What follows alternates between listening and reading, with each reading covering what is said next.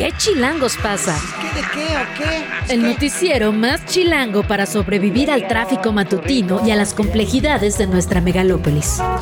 Conducido por Luisa Cantú y Luciana Weiner. ¿Qué chilangos pasa? La información necesaria para amanecer, sobrevivir y disfrutar en la capital del país. Queremos que ustedes gocen. Música para bailar, señor. Aquí comenzamos.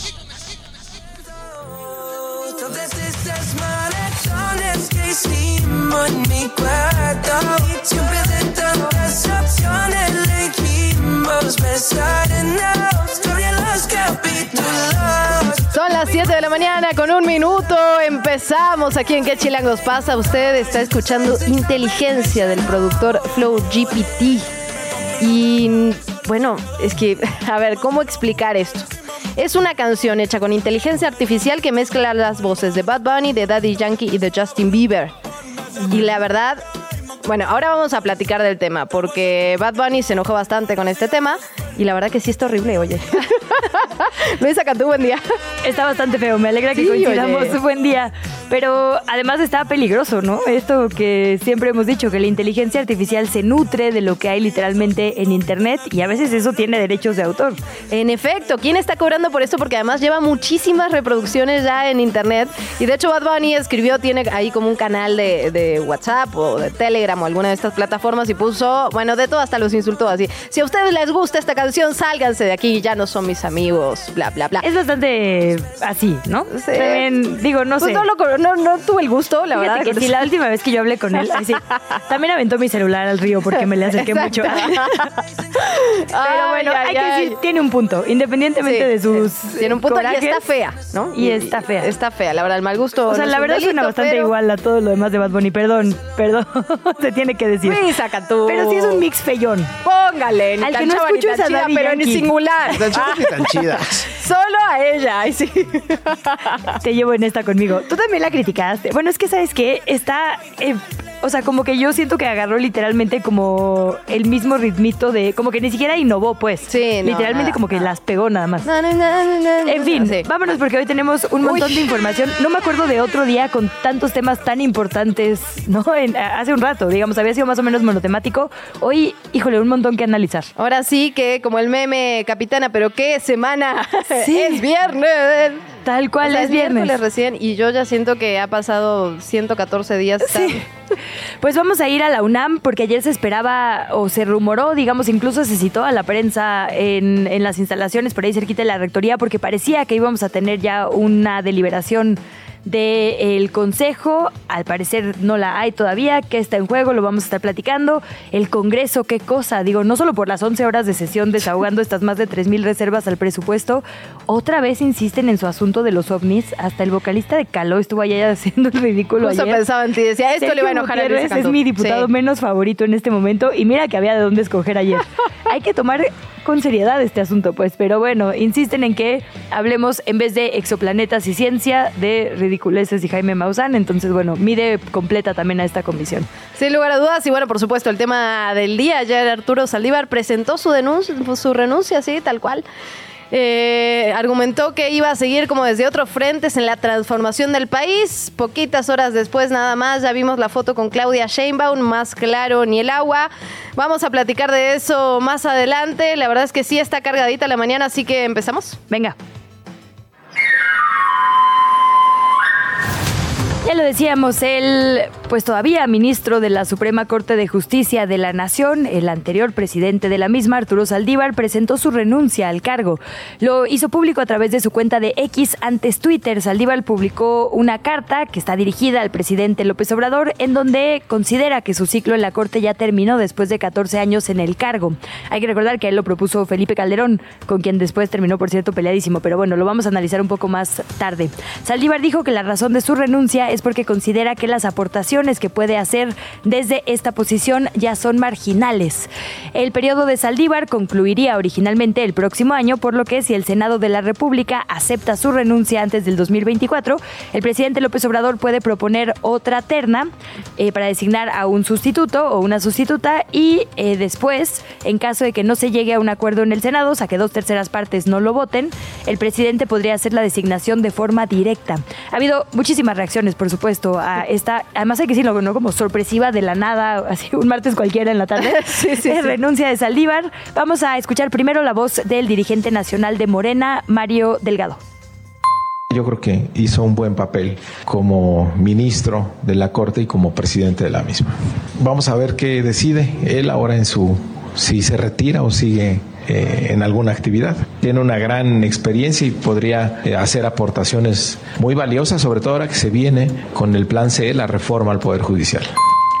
El integrante del grupo plural, Germán Martínez, habló sobre la trayectoria de Saldívar, dijo que en un principio le parecía brillantísima, después no tanto, pero lo que resalta sobre su postura, digamos, es que considera, y esto se va a votar, que no hay motivos graves, que es lo que dice la Constitución que se necesita para que renuncie un ministro. La Que voz de sí que Germán ni Martínez. consideraciones, que ni intentó decir que había un motivo grave, ¿no? A ver, escuchamos a Germán Martínez.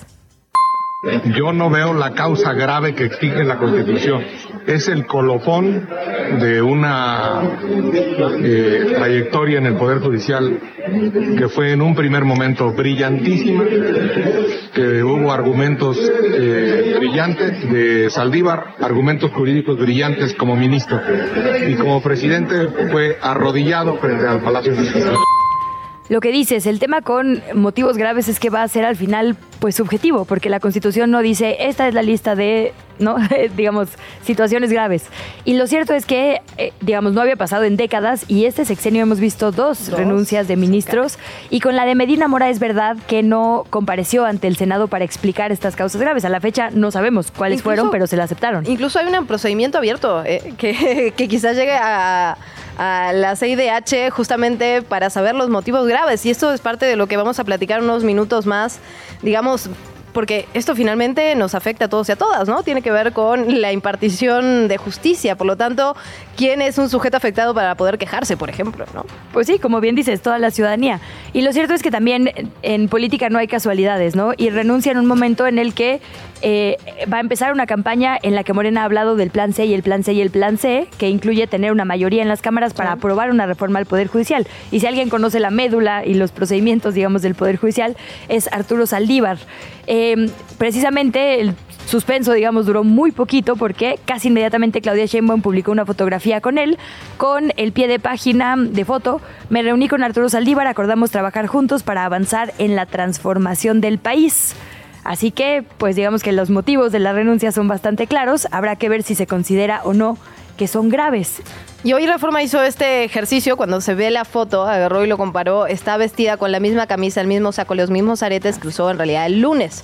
Por lo tanto, la foto no habría sido tomada ayer, sino cuando el ministro Saldívar todavía era ministro. pues. Bueno, no había presentado su renuncia, pues lo sigue Digo, siendo, entiendo. Yo sé que estaremos en desacuerdo y que lo vamos a hablar un poco más adelante con eh, la doctora Leticia Bonifaz. A mí, honestamente, me parece que los postulados progresistas de Saldívar fueron muy importantes en las discusiones de la Corte y que la Corte también pierde un poco esa visión. Eh, ¿no? Como que hay po- pocas personas que argumenten que se necesita una comunicación más amable, pocos ministros y ministras que tengan esta comunicación directa literalmente a ras de suelo, por ejemplo, con la gente privada de su libertad en las prisiones. Es decir, creo que sí es una figura que fue muy importante. Por eso también fundamental lo que pasa en las próximas horas, ¿no? No, es que digamos, yo estoy de acuerdo en que ha llevado, ha llevado a cabo, digamos, asuntos muy importantes y desde la Suprema Corte de Justicia defendió derechos, o sea, pienso reproductivos y sexuales Sí, de personas privadas de su De la libertad. identidad. Una cosa no quita la otra, digamos, lo que Sí. lo que está haciendo es inconstitucional a todas luces, ¿no? Presentar una, una renuncia para ir a buscar un cargo es algo primero que no entiendo. no entendería de qué manera puede uno dejar de ser ministro de la Corte y pasar a ser que asesor de un me, me parece sí, digamos, porque además por ley no es que se pueda ir a cualquier lugar, o sea, no puede ser secretario. Exacto, no, puede tener ser- un cargo público durante creo que unos dos años, tres años. Sí, creo que asesor, como bien dices, es lo más probable, ¿no? y, y resultaría un poco, un poco extraño, ¿no? Creo que y el- la verdad, me parece una burla, la verdad, porque sí es un cargo honorífico absolutamente fundamental para la población. Pero bueno, Lo discutiremos un poquito más adelante, porque además hoy andamos corriendo mal. Uy, sí, es que corremos, hay demasiados corremos. temas buenos. Venga, otro tema. El grupo Sí. parlamentario del PRI en el Congreso de la Ciudad de México va a definir el próximo viernes, ahora sí, si vota a favor o en contra de la ratificación de la fiscal general de justicia local de Ernestina Godoy. Lo anterior lo confirmó el líder de los legisladores priistas, Ernesto Alarcón, quien dijo que están procurando que todos vayan en bloque, aunque dejó claro que cada diputado va a tener la libertad de votar como mejor lo prefiere en este tema. Para tomar la decisión, Ernesto Alarcón detalló que han estado escuchando a víctimas, evaluando el desempeño que tuvo el Consejo Judicial Ciudadano y el trabajo hecho por Ernestina Godoy hasta el momento. Por el lado de Acción Nacional, y esto lo hemos, lo hemos platicado en este espacio, iban a ir en contra directamente. Ahora, cuando le preguntamos al PRI, nos dijo que no sabían, que lo estaban viendo, que seguían analizando. Mientras tanto, escuchamos a Federico Doring, el coordinador de la bancada. El día de hoy, por segunda ocasión, todos los diputados del PAN, junto con los del PRI y el PRD, votamos por darle voz a las víctimas para que sean parte del proceso de discusión de la ratificación de Restina Godoy. Desafortunadamente, por segunda ocasión, Morena votó en contra. Y nos ha mandado un mensaje porque ya empezaron las venganzas de la fiscal carnal Ernestina Godoy. Ha girado nuevas órdenes de aprehensión en contra de funcionarios de la alcaldía en Benito Juárez. Bueno, sí hay que decir que ese procedimiento de las investigaciones por corrupción o po- posible corrupción inmobiliaria llevan, la verdad es que todo el sexenio. Sí. Pero bueno, cada quien sus consideraciones. En el tema ya no local, sino de legislativo federal a nivel nacional, qué cosa la sesión de ayer en la Cámara de Diputadas y Diputados. Arrancaron, arrancó, usted sabe, se lo reportamos ayer, se aprobó en lo general, digamos, el presupuesto para el próximo año, pero había más de 3.000 reservas que empezaron a discutirse ayer, probablemente se terminen de discutir hasta el próximo viernes. Y vimos botargas de maíz, ratas, eh, raps. por error, que se habían ido a Ah, comer sí, sí, unos sí. y entonces les clava. No, es que. No, no, una cosa de esas sesiones. Pero bueno, al final lo que está en el centro de la discusión es eh, que hay una parte de la Cámara que está pugnando porque se etiqueten específicamente recursos para atender la reconstrucción de Acapulco y digamos de la zona afectada por Otis en Guerrero. Y hay otro bloque que dice es que no es necesario etiquetar específicamente recursos, puesto que ya están contemplados, digamos, en diferentes rubros, particularmente en este plan, digamos, que presentó el gobierno federal. Y entre que sí y no, avanzaron en 11 horas la discusión. Vamos a escuchar la voz de Marcela Guerra, quien es la presidenta de la mesa directiva de la Cámara de Diputados. Ah, perdóneme, es... Ah, discúlpeme, sí, es la diputada Rosario Merlín, no la diputada Marcela Guerra. Escuchamos su voz a continuación. Soy acapulqueña, nací allá y creen, creen que yo puedo hacerlo todos los acapulqueños. Concluya, diputada. Necesitamos de todos unidos. Necesitamos de gente pensante, pero pensante con el corazón y con la misericordia para poder ir a Acapulco y levantar lo que podamos levantar incluso con nuestras propias manos. diputada. En votación económica se pregunta si se admite a discusión. Señora Presidenta, mayoría por la negativa. No se admite a discusión, se desecha y se reserva para su votación nominal en conjunto en términos del dictamen. Bueno, y no soltamos, por supuesto, lo que ocurre en Acapulco. El gobierno federal anuncia en este tema con las cifras que ya lo hemos hablado, la verdad es que son muy, pero muy confusas. El gobierno federal dice algo, el gobierno estatal dice otra cosa. En fin, el boletín de ayer, de la última hora, dice 48 personas fallecidas, 32 no localizadas en Guerrero. Entre las acciones que se destacan son la de reconstrucción y atención a la población, el inicio de la entrega de seres domésticos y el fortalecimiento de acciones para el retiro de basura en las calles, con la operación de 237 vehículos. Durante la conferencia matutina ayer se resaltaron también 138 unidades de primer nivel de atención y el fortalecimiento de las 52 unidades médicas móviles distribuidas en Acapulco y Coyuca de Benítez. El presidente fue a Acapulco, no Sí, fue a recorrer las ayer. colonias afectadas, sino a una reunión particular. Así que estaremos seguramente hablando del tema un ratito más adelante. Y bueno, en la primera aparición pública después de que renunció a la Comisión Nacional de Búsqueda el pasado 23 de agosto, la doctora Carla Quintana confirmó que su salida se debió a diferencias sustantivas con este proceso, digamos, de un nuevo censo para contar a las personas desaparecidas en nuestro país. Básicamente dijo, nadie está en desacuerdo con que se actualicen las cifras, con que se haga, digamos, un censo. El tema es la metodología y sobre todo la razón por la que se hace. El objetivo tal cual. Escuchamos su voz. Que la búsqueda, y es así, es un asunto de Estado. Nadie está en contra de que haya un proceso de actualización de un registro. Lo que queremos tener es el mejor registro posible para tener mayores posibilidades de encontrar a alguien. La intención es, y es muy clara y es lamentable, que es el reducir la la cifra de personas desaparecidas principalmente en este gobierno. Esto fue lo que llevó, me llevó a la salida de la Comisión Nacional de Búsqueda. Bueno, clarísimo, clarísimas las palabras de Carla Quintana.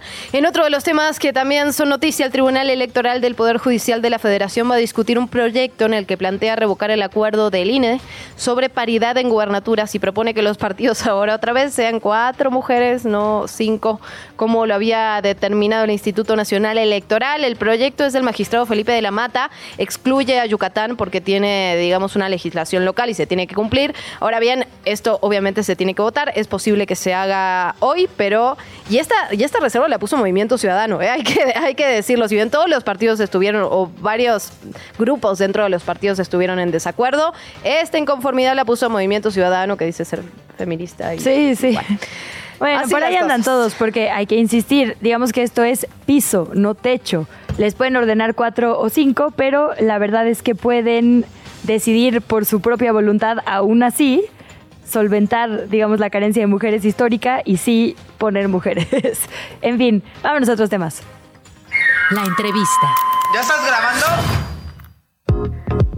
7 de la mañana, 16 minutos. Momento de platicar sobre el relevo en la rectoría de la UNAM. Ayer parecía que se iba a dar la noticia, finalmente a última hora no pasó nada todavía. Tienen hasta el 17, pero podría salir esta semana. Vamos a platicar sobre todos los pendientes, la verdad, que tiene la UNAM en ese sentido y para eso nos da muchísimo, pero muchísimo gusto saludar a la doctora en filosofía, Teresa Rodríguez de la Vega.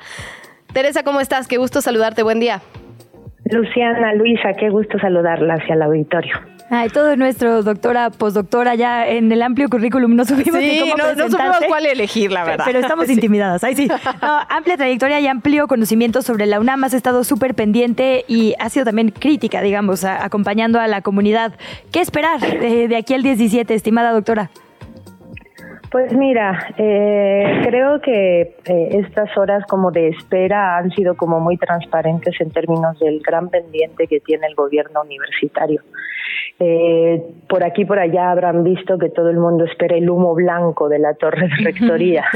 Eh, y creo que eso habla mucho de los límites que tenemos como institución en la forma en la que nos gobernamos. Estamos esperando a que 15 personas en un proceso eh, a puerta cerrada, en donde no hay eh, deliberación pública de la comunidad universitaria, de las autoridades universitarias sobre los problemas que tenemos, la universidad que, que, que tenemos, la universidad que queremos y que podemos construir, en un proceso en el que no vemos, estamos esperando que de esa torre que está en el campus central salga el humo blanco y la determinación. Eh, en eso estamos ahorita y creo que, reitero, es muy simbólico que utilicemos eh, metafóricamente la fórmula que usamos para la designación del Papa, una designación divina, eh, para esperar la designación del relevo en la rectoría. Eh, así estamos ahorita, pues esperando. Se supone que pasaba algo ayer, pero rumores porque no hay comunicados, no hay claridad en términos de comunidad universitaria. Estamos en este proceso deliberativo, el día tal, a tal hora, no se sabe. Entonces estamos como comunidad a la expectativa de estas 15 personas eh, en su proceso de ellos, muy de ellos allá en el cuarto piso de la torre. Doctora, eh, te he leído varias veces hablando de democratizar, digamos, la Universidad Nacional Autónoma de México, eh, digamos, es un concepto que se ha venido manejando en los últimos años, pero ¿qué implicaría, digamos, qué, qué acciones nos acercarían a, a democratizar la UNAM? Creo que habría que pensar que, bueno, por lo menos yo no he escuchado en voz de nadie que se esté planteando que hay que hacer una eh, hoy eh, hoy es así mañana será absolutamente de otra forma. Creo que la inquietud tiene que ver con que estamos eh, intentando pensar cuáles son las maneras de gobierno las formas de gobierno que, que pueden intervenir en que la universidad sea más activa en la resolución de sus propios problemas no y más activa en la resolución de sus propios problemas también pública más fuerte respecto a los intereses que desde afuera, desde el poder político, desde el poder económico, desde el poder mediático, pudieran intentar incidir en la vida interna. Entonces, eh, está claro que ahorita no, la UNAM siempre está pendiente de lo que de ella se dice en Palacio Nacional, la UNAM siempre está pendiente de los, eh, de los acuerdos que en las cúpulas de los grandes eh, organismos políticos este, se hacen de cara a qué se necesita de la UNAM para esos arreglos allá arriba. Entonces, necesitamos fortalecernos como, como institución autónoma. Y parte de fortalecernos como institución autónoma tiene que ver con que el futuro de la institución sea un futuro decidido por quienes hacemos cotidianamente real a la universidad. Eh, entonces, eh, está claro que la forma en la que, en la que se eligen autoridades en la UNAM hace mucho que está caduca. Y hace mucho que está caduca porque está claro que la UNAM, eh, con todas las grandes noblezas como institución que tiene y fortalezas, la UNAM no ha logrado resolver asuntos pendientes de hace muchísimo tiempo. no ha pasado un mes en la última rectoría, en el último periodo de ocho años, de dos periodos del doctor Grau, y no ha pasado un solo mes en que no tengamos al menos una institución educativa, alguna entidad educativa eh, cerrada por algún conflicto no resuelto. Eh, y, en algunas ocasiones pues han sumado decenas, no sé si recuerdan un poco antes de la pandemia que gran parte de la universidad estaba parada por el asunto de la violencia de género. Entonces, eh, no lo estamos haciendo eh, bien y en parte no lo estamos haciendo bien porque no hay mecanismos de que la propia comunidad, que es la que vive los problemas, incida en la manera en la que esto se resuelva. Y la manera en la que se designan autoridades creo que es la más ejemplar en términos del divorcio del gobierno universitario de la comunidad universitaria, pero esto sucede en todo, en el diseño de planes y programas, en la eh, diseño de plantillas de profesores, etcétera, etcétera, pues. Lo hemos dicho en algunas ocasiones, hemos platicado por acá también con, por ejemplo, el sociólogo Raúl Romero, que también es, digamos, crítico a este proceso en el que solo participa la Junta de Gobierno, eh, pero vale la pena recordarlo y también tener tu visión, doctora Teresa, sobre por qué es tan importante, ¿no? ¿Por qué insistimos en hablar de esto? ¿Por qué no solo la comunidad de la UNAM, que es gigantesca, sino todo el país tendría que tener eh, la mira puesta en, esta designación de la máxima casa de estudios de nuestro país. Porque es importante, y, digo, no solo el proceso de designar a una rectora o a un rector en este momento coyuntural específicamente también.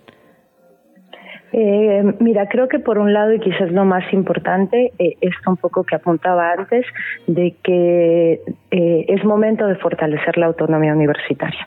Eh, la universidad es un monstruo, un monstruo institucional en muchos términos, en términos presupuestales, por supuesto, pero también en términos de desarrollo del país. La universidad eh, como motor de producción cultural, intelectual, pero la universidad de la nación también como la grandísima este, eh, eh, taller artesanal de nuevas inteligencias, es decir, esta, este taller en donde nacen nuevas generaciones que piensan el país eh, y sus grandes problemáticas, pues es evidentemente una institución pilar de la nación. Y en ese sentido, los problemas que, que tiene la UNAM le duelen a todo el país. Le duele a una UNAM que no pueda participar incidentemente en temas como el modelo educativo del país, le duele a una UNAM que no pueda incidir importantemente en problemas como la pandemia, le duele a una, UNAM que no pueda incidir. Y en este sentido me parece que a todos y todas nos debería eh, preocupar que la UNAM avance hacia eh, resolver sus problemas pendientes, pero sobre todo a, reactivar procesos de la comunidad universitaria que post pandemia eh, ha estado muy golpeada en términos de sus operaciones más básicas. La más importante de ellas, creo yo, la docencia.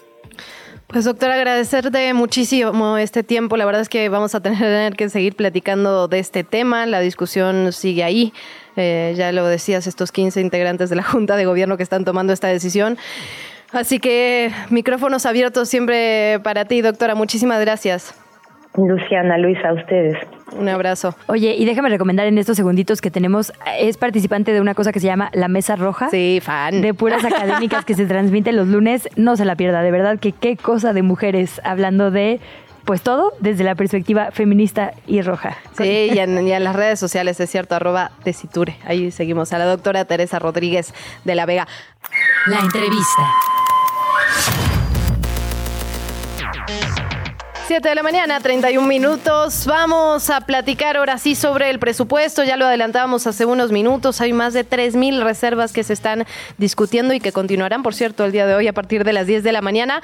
Pero la idea es poner un poquito la lupa sobre este presupuesto, porque se discute siempre en, en la mira pública sobre los mismos temas, el mismo... ¿Qué más hay ahí? Y qué mejor que hacerlo con el economista, con Carlos Brown. Carlos, qué gusto saludarte, de verdad. Muchísimas gracias por tomarnos la llamada. Muy buen día. Hola, hola. Me da mucho gusto saludarlas, Luciana, Luisa. Mucho gusto en estar en este espacio. Gracias por invitarme. Ay, todo nuestro, Carlos. Bienvenido y muchísimas gracias. Pues un poco eh, lo mismo que decíamos en la introducción a esta entrevista. Ayer pasamos horas que si Acapulco, que si no, al final lo importante es que se destinen recursos como se etiqueten, ¿no? Pero que lleguen, que se atienda esta situación como hemos visto en estos días. ¿Dónde más pondrías la mira? Digo, yo me quejaría de que no hay otra vez sistema de crianza, eh, pero no sé cómo estén los demás asuntos, salud, educación. ¿Dónde pones la mira tú? ¿En qué cifras?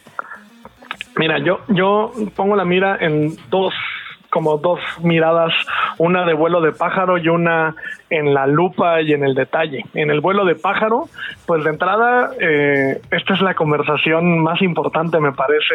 Digo, todo, eh, cuando eres martillo todo le ves cara de clavo y cuando trabajas temas de presupuesto pareciera lo más importante, pero es que sin dinero, pues no hay, no hay derechos, no hay combate a las desigualdades, no hay, no hay sistemas de cuidados, como acabas de decir, en fin, no hay, no hay todo lo que dice la ley que deberíamos tener como derecho y que al final termina siendo, digamos, una conversación que le dejamos a la y los políticos en la Cámara de Diputadas y Diputados, en el Senado, en el Ejecutivo y que no pasa a ser una conversación de las personas. Entonces, para mí, de entrada, pues hay que poner en el centro a las personas cuando hablamos de estos temas. ¿Dónde, dónde, hay, dónde está una mirada, digamos, o puntos que son muy importantes? Para mí, uno tiene que ver con, pues este es un presupuesto que tiene un gasto histórico, ¿no? Estamos hablando de 9 millones de millones de pesos.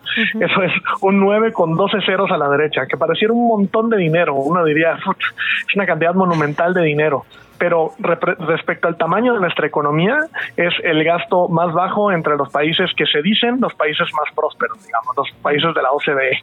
Eh, y eso ya nos pone en una situación muy extraordinaria. Es uno de los más pequeños de América Latina y el Caribe, ya no solo entre los ricos, sino también en nuestra región. Es un caso excepcional nuestro presupuesto. Eh, y eso tiene tiene, digamos, un segundo punto que es, pues, no recaudamos nada. Este es un, este es un país en el que el aumento de la recaudación de impuestos que se ha dicho en los últimos años solo ha servido para compensar la caída de los impuestos de los ingresos petroleros, es decir, lo que cayeron los ingresos por petróleo y por otras fuentes, digamos, se ve reemplazado por el poquito aumento que hemos tenido en impuestos. Entonces, imagínense, este es un pastel, esta es una fiesta infantil donde deberíamos traer un pastel, que en realidad estamos trayendo un panquecito chiquitito. Entonces, pues, ¿qué prioridades, no? ¿Dónde cabe un sistema de cuidados? ¿Dónde cabe el sistema de salud? Y, ahorita, si quieres, hablamos un poco más de los puntos, pero creo que ese es un preámbulo muy importante para decir, no nos estamos repartiendo el gran pastel que todo mundo esperaba, nos estamos repartiendo un panquecito y como me dijo alguna vez Marta Tagle, la mitad de ese panquecito ya está babeado, porque ya hay obligaciones, está las pensiones, está las participaciones estados y municipios, está el servicio de la deuda, que es como el equivalente a pagar la tarjeta de crédito y la hipoteca del gobierno federal.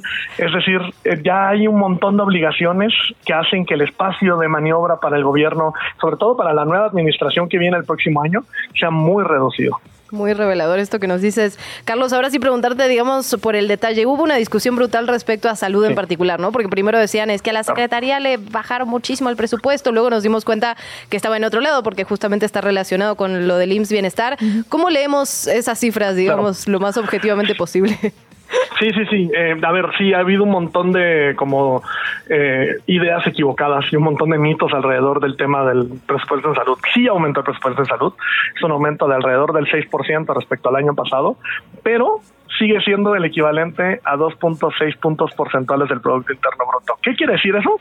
Que estamos a la mitad de lo que dicen la OMS y la OPS eh, para tener eh, acceso universal, para tener un sistema universal eh, que recomienda 6%. Entonces, aumentó, sí, un poquito, ¿no? Y ya ha venido aumentando en los últimos años, ese es uno de los aciertos de esta administración. Sí ha aumentado, digamos, la pandemia obligó a poner la mira en el sistema de salud. El número de muertos que tuvo México no es menor, el número de casos que tuvo tuvo México no es menor con hospitalizaciones, pues sí hay una mirada de, oigan, ¿qué estaba pasando con el sistema de salud? Y además, de cara a las cifras que presentó Coneval hace poco, em, a partir de la encuesta nacional de ingreso y gasto de los hogares, que básicamente lo que dice es, más gente está yendo a los sistemas privados, pero sobre todo a los consultorios de farmacias. Entonces sí hay un problema, la gente no reconoce su, su acceso a programas como es bienestar, falta un montón de trabajo con la población, pero sí hay un poco más de dinero, 6% adicional. Entonces no, no es cierto que hayan reducido, solo lo movieron de lugar, pero ahora toca que la gente sepa que tiene ese derecho, toca pues que hay un espacio todavía para garantizar ese acceso universal a salud, estilo Dinamarca, estilo Suecia, que estamos esperando y que tanto está la conversación, pues eso cuesta dinero. ¿Qué, ¿Cuánto cuesta duplicar lo que tenemos ahorita? El tema es quizá a, quién le cuesta más dinero, ¿no? Porque eh, cuando hablamos de presupuesto, como que siempre la mira pública se va a los egresos y no a los ingresos, como bien dices, ¿no? En qué gastamos y no de dónde sale ese dinero que gastamos. Y quisiera regresar un poco a esto que decías, ¿no? De eh, Bueno, ya no quiero hablar del panquecito babeado, pero ¿cómo le hacemos para que haya justo eh, un pastel un poco más eh, grande? Porque por un lado está este esfuerzo de Pemex como de pues revertir, digamos, la apertura para hacerlo más autosustentable y en teoría, o según nos dijeron a principio de este año, es la primera vez que no hubo déficit en los ingresos de Pemex, lo cual tendría que significar mejores ingresos para nuestro país. Si no me estoy equivocando, tú me corrigiendo, como en algún momento fue una época dorada. Por ahí había, digamos, una ruta. La otra es una reforma fiscal progresiva, porque se habla de ciertos grupos específicamente a quienes se les está cobrando impuestos, pero no es una regla, ¿no? De que, digamos, el gran empresariado o quienes tienen muchos más ingresos paguen mucho más de impuestos. ¿Eso haría una diferencia?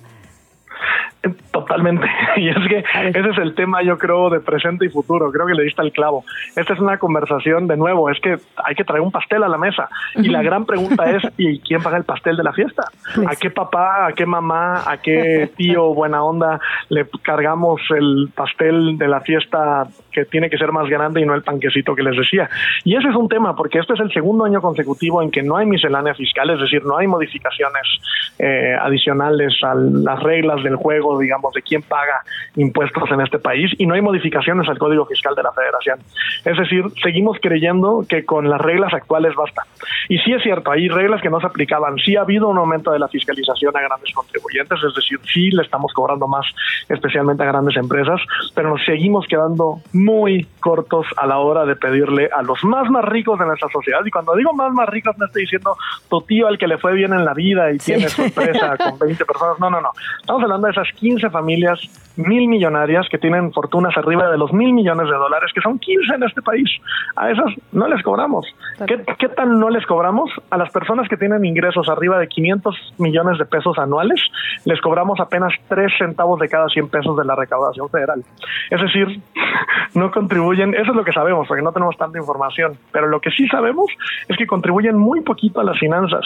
Y eso, ojo, es muy importante porque los ingresos públicos ya están de nuevo en niveles de 2018, es decir, el avance que se tuvo en esta administración, sí hay un cierto retroceso y ojo, cuando no estamos recaudando, pues estamos haciéndolo. Hay dos fuentes de hay dos fuentes para conseguir dinero, o lo generas o lo pides prestado. Y ahorita lo que está pasando es que uno de cada cinco pesos que esperan gastarse el próximo año vendrá de deuda. Entonces sí estamos en una situación, digamos, nada, nada estamos en, los avances del sexenio, los pocos avances que habíamos tenido, a pesar de no haber movido para nada las reglas fiscales, digamos, las reglas del juego de a quién le cobramos, pues sí están, ya dieron de sí, ya estamos en niveles otra vez de 2018 y con un montón de prioridades que no están cubiertas. El sistema de cuidados es una prioridad pendiente que se trabó la reforma constitucional en el Senado, está todavía ahí en la congeladora, pero que además traía una disposición hasta abajo en la letra chiquita que decía que ese sistema no implica recursos adicionales. Ese es el equivalente a darla por muerta de entrada, a decir no es necesario ponerle más dinero a las guarderías, no es necesario ponerle más dinero a los asilos, a las estancias, a los cuidados que permiten que sobre todo las mujeres, pues son las mujeres quienes cuidan adentro de las familias, puedan acceder a tener tiempo, tiempo para trabajar en el mercado laboral, tiempo para el ocio, tiempo para la recreación, tiempo para sí mismas, en un país donde las mujeres, después de India, este es el segundo país con datos donde las mujeres trabajan más en relación a los hombres en trabajo de cuidados no remunerados. Justo, Carlos, y además del, del sistema de cuidados, aquí evidentemente las inequidades históricas es un tema que nos interesa particularmente. Eh, ¿Cómo se traduce esto en el presupuesto? ¿Mujeres, infancias? Es decir, ¿hay un esfuerzo? Pues mira, eh, la verdad es que ha sido siempre van a escuchar los anuncios de la Cámara de Diputados anunciando un presupuesto histórico para la igualdad entre mujeres y hombres. El tema es cómo es ese dinero. Es mucho en transferencias monetarias directas que sí, sí son importantes, sí son parte de un sistema de protección social. Esta idea de no, estas, estas transferencias no las tienen en ningún otro lado es falso.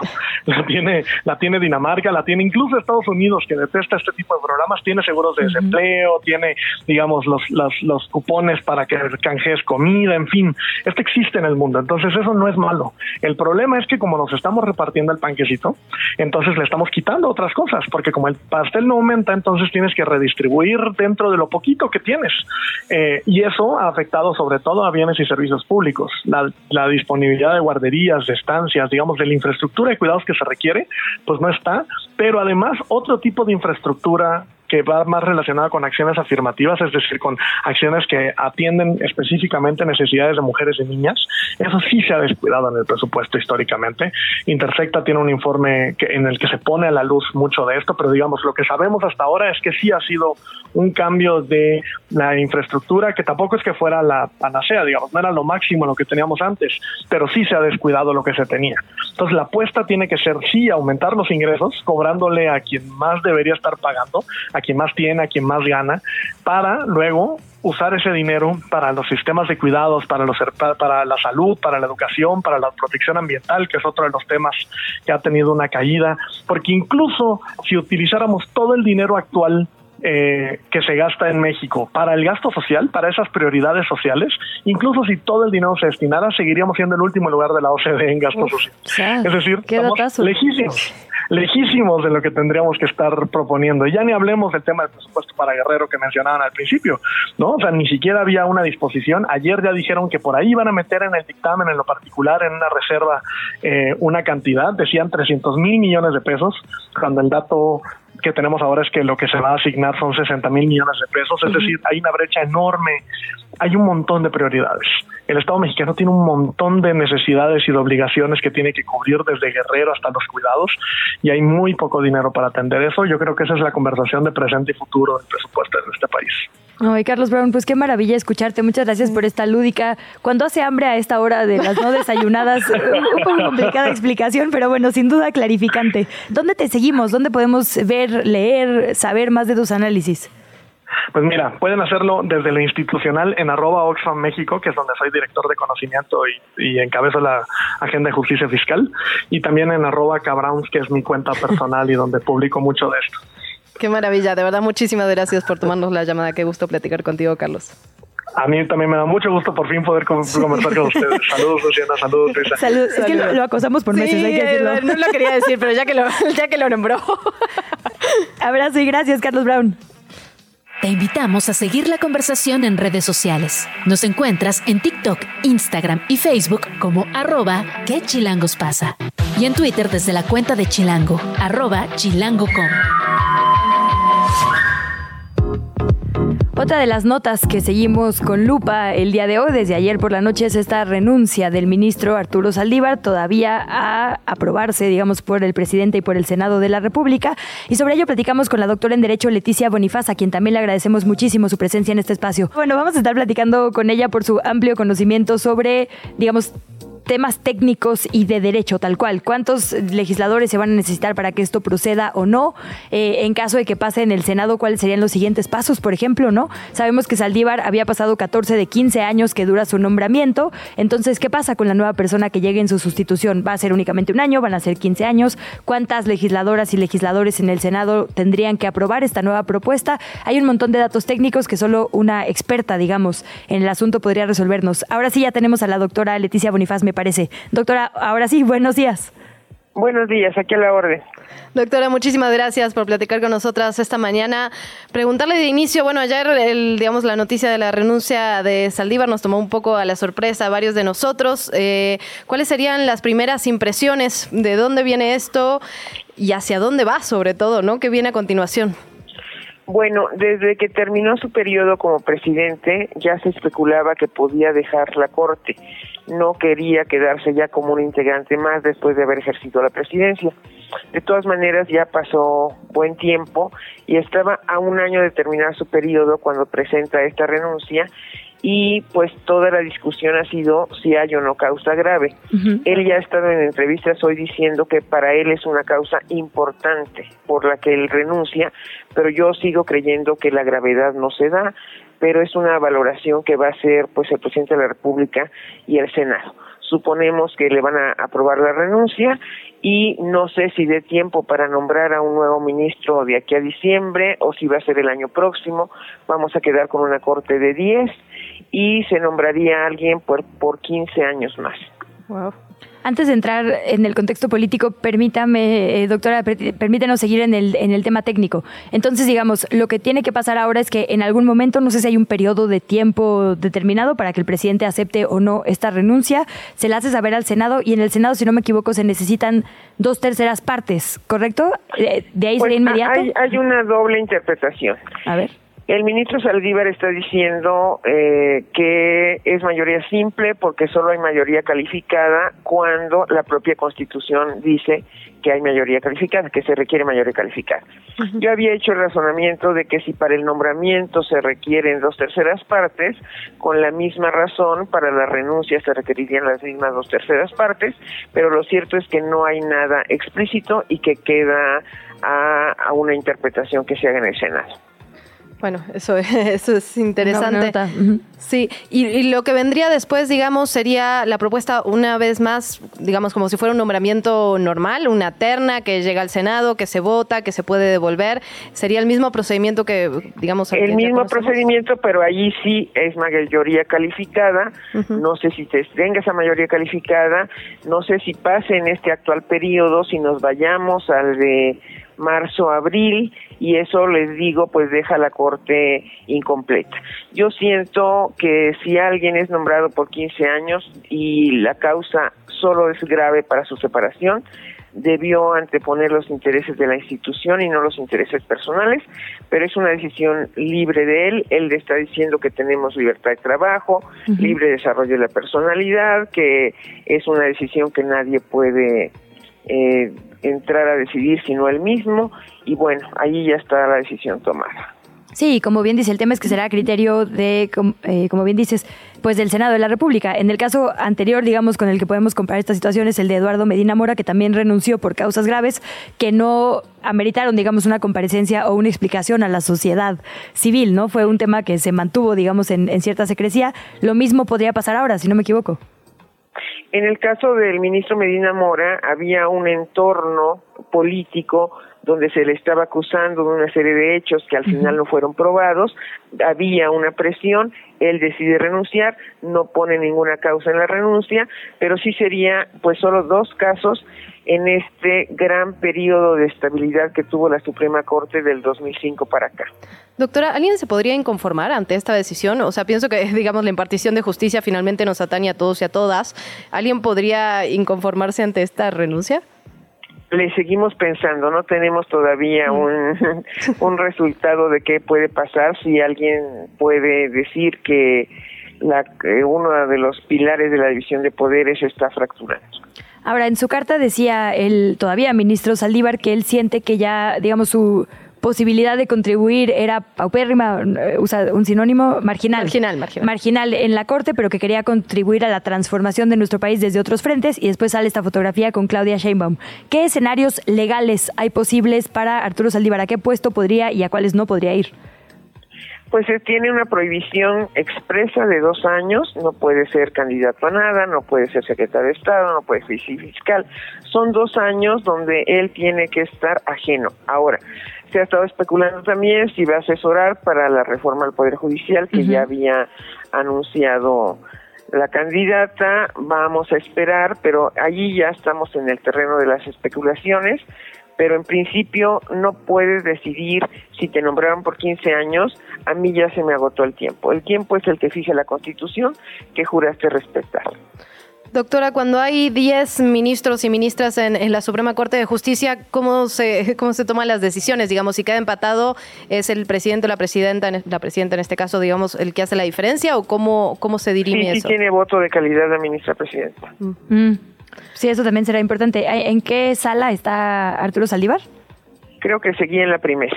Ah, pues sí, para también revisar, digamos, los asuntos ahí y cuánto y pesará es esto, mucho ¿no? más delicado lo que pase con un empate de 2-2 en, la, Claro. en la sala, es mucho más delicado. Creo que sí eh, va, vamos a tener mayores problemas en las decisiones que se toman en sala, sin duda.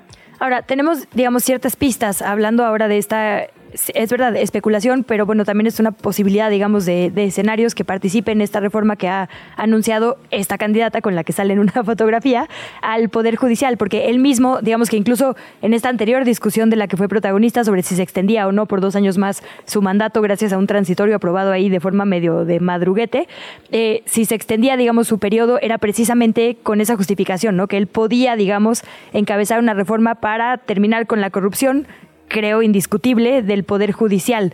¿Qué, digamos, pistas tenemos con esos antecedentes de lo que podría ser una asesoría de Saldívar a eh, la siguiente administración, en caso de que gane esta candidata? Es altamente probable y el diseño constitucional es que pues no tiene iniciativa la Corte, pero históricamente el Poder Judicial sí ha participado en las reformas del propio Poder Judicial. Algunos de los integrantes eh, de la Corte, algunos magistrados, siempre ha habido voz interna, nunca ha estado totalmente ajena, aún en la reforma trascendental de Cedillo. Doctora, ¿usted cree que esta, esta renuncia, digamos, pone de alguna manera en crisis la institucionalidad? Pues estaba ya delicado el tema de, del contrapeso de la Corte y yo siento que el funcionamiento pues va a seguir, pero sí se sigue minando su estabilidad. Eh, eh, el hecho de que se quede incompleta solo había pasado antes de Medina Mora, pues por fallecimiento de algún ministro o por una enfermedad larga como la del ministro Valls, pero pues sí, lo ideal es que la Corte tenga completo a sus integrantes. ¿Y cómo leemos también esta eh, pues respuesta que, que, hace la Corte, ¿no? que, que publica, digamos, a, a, esta carta del ministro Saldívar? No sé si eso también sucedió así de la, en la vez anterior con Medina Mora. No, yo creo que to vino toda la especulación y, y no salió una carta con, bueno, una comunicación como esa nada más para decir cuál es el marco constitucional, es un referente nada más. Pues doctora, agradecerle por supuesto estos minutos, ojalá que bueno, que regrese a este espacio muy pronto, doctora Leticia Bonifaz, de verdad, gracias. Muchas gracias a ustedes, bonito día. Muy bonito día. Con esto nos vamos a una pausa. Luisa Cantú, en efecto, mucha información el día de hoy. La gente está cargada. Temas complejos, ¿no? Sí, Sí, o sea que hay que ir sí. como con pincitas justo diseccionando, pero bueno. Lo de la inconformidad por parte de los ciudadanos a mí me parece clave en este tema. ¿eh? Digamos, si, si yo podría ir a decir, están minando mi capacidad de, de- de acceso a la justicia. El tema es que todo esa interpretación, o sea, eh, Es que la ¿quién ley lo va a es votar? Esa cual, ¿eh? interpretación. Si la causa grave, esa interpretación, ¿no? Entonces, como que al final estamos en manos de quien interprete, ¿no? Es que así, así, así En es la ley, para todos para los todo. procesos. ¿Qué chilangos pasa? En los medios y en las redes sociales.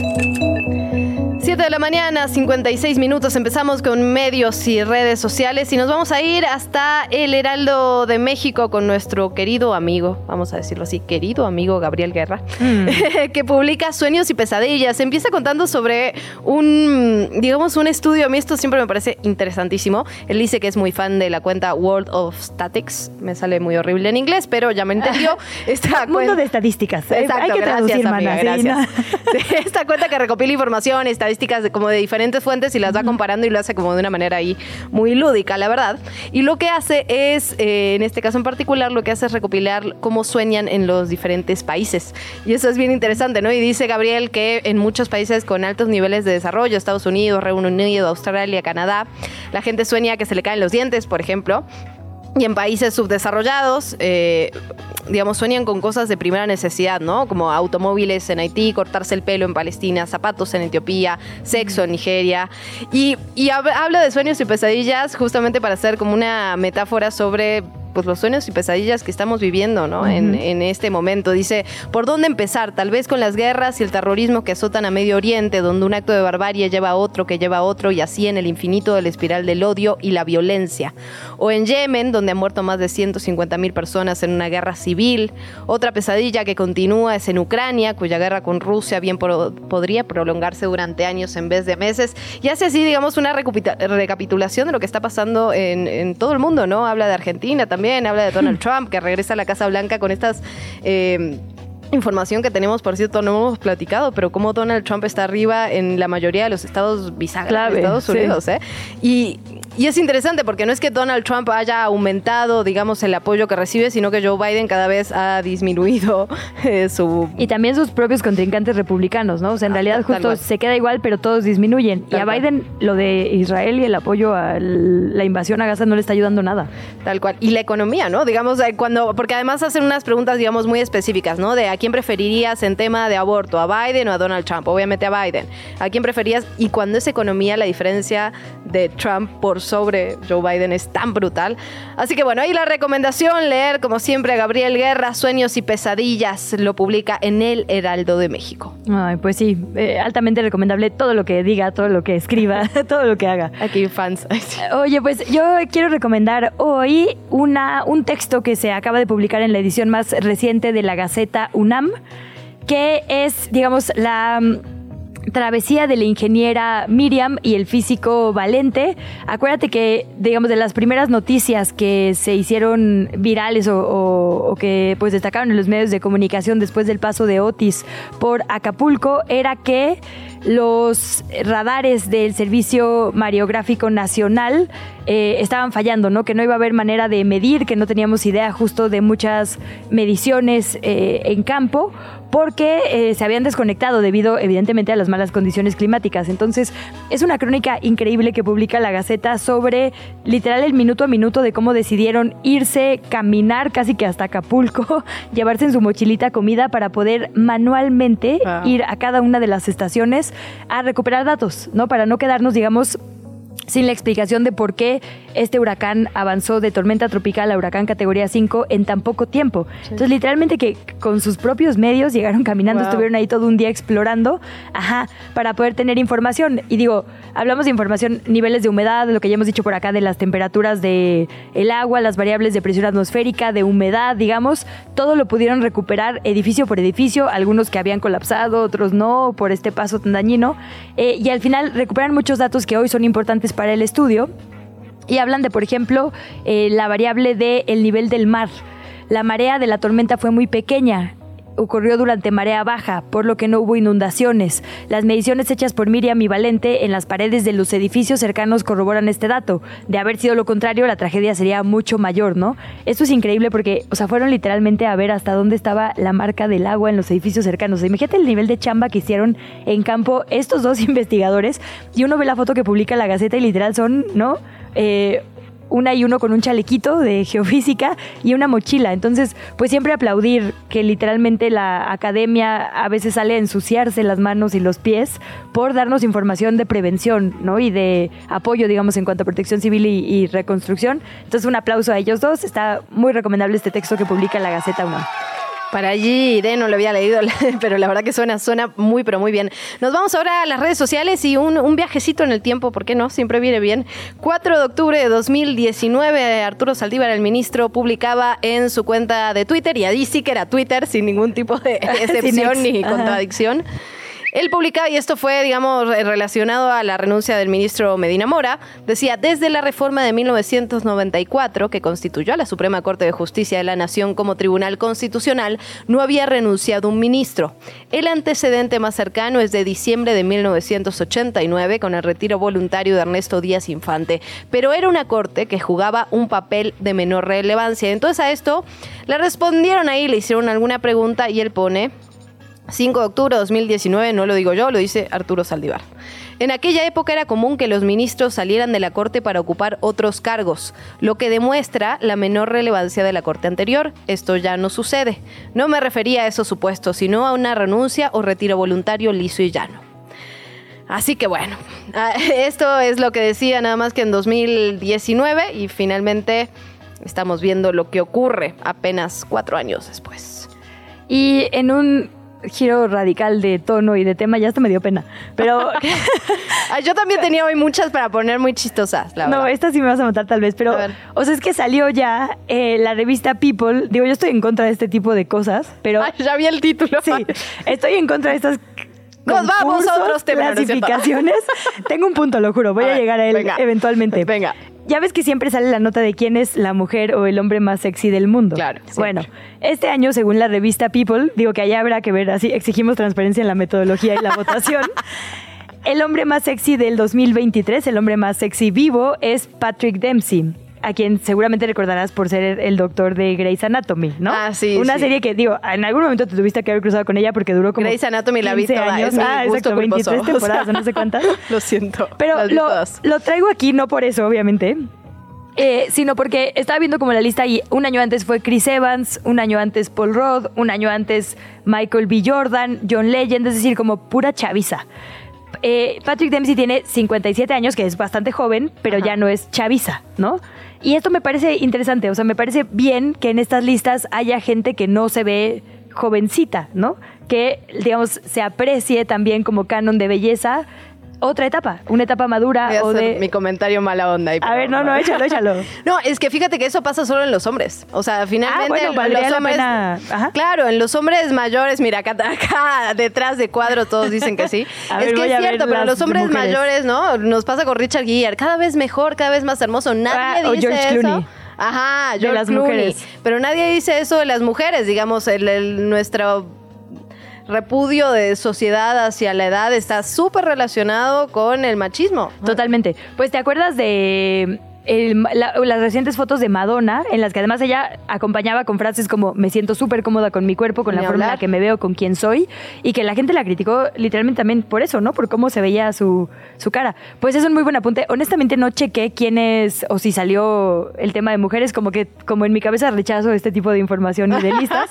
No lo revisé, pero me pareció interesante. Vamos a hacerlo, vamos a hacerlo a ver, Eh, a ver sí, cómo valdría la pena ver la de lista. edad de un lado y del otro. Totalmente, es Venga. una buena investigación, la dejamos pendiente. Ah, investigación, Periodística, tesis doctoral.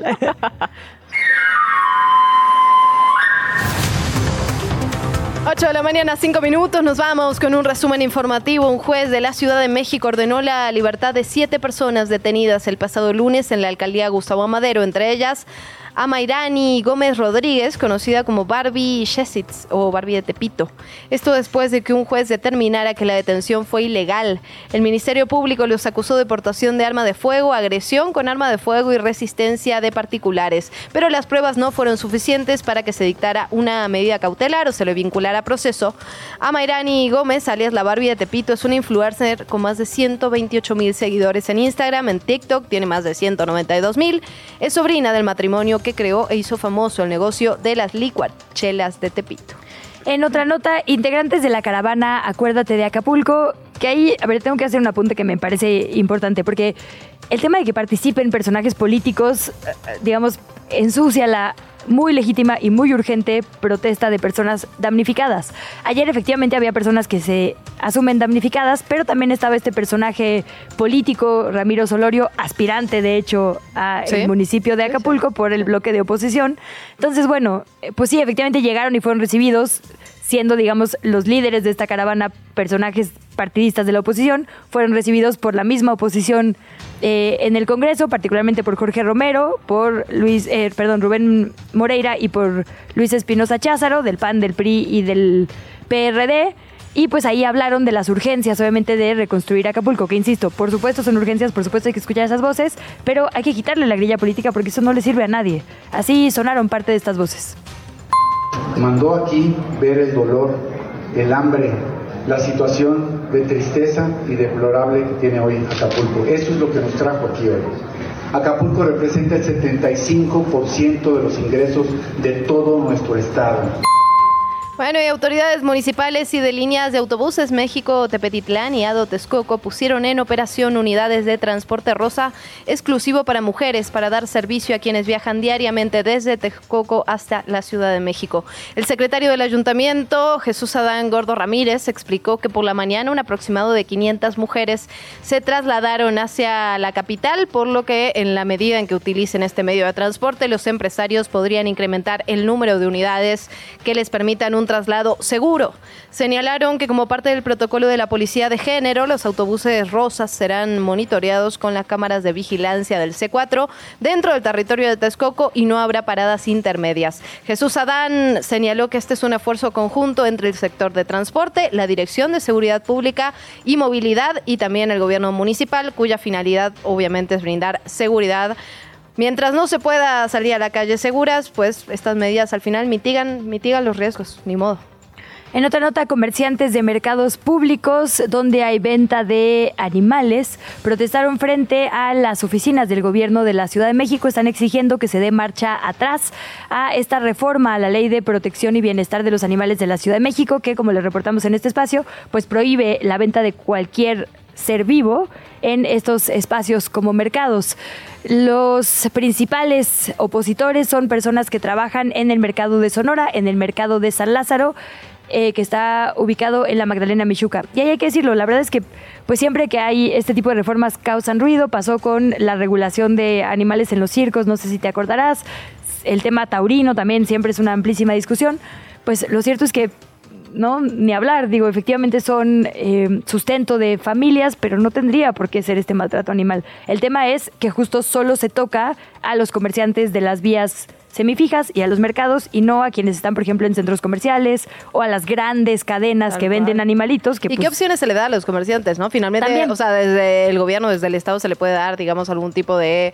Eh, mitigación, sí. Mitigación, algún tipo de ayuda. Programa transitorio, ¿no? O, o opción laboral, totalmente. Bueno, nos vamos a temas de los cielos, oye, porque frío, frío, frío aquí en la Ciudad de México, pero ahora viene una ola cálida, como ves.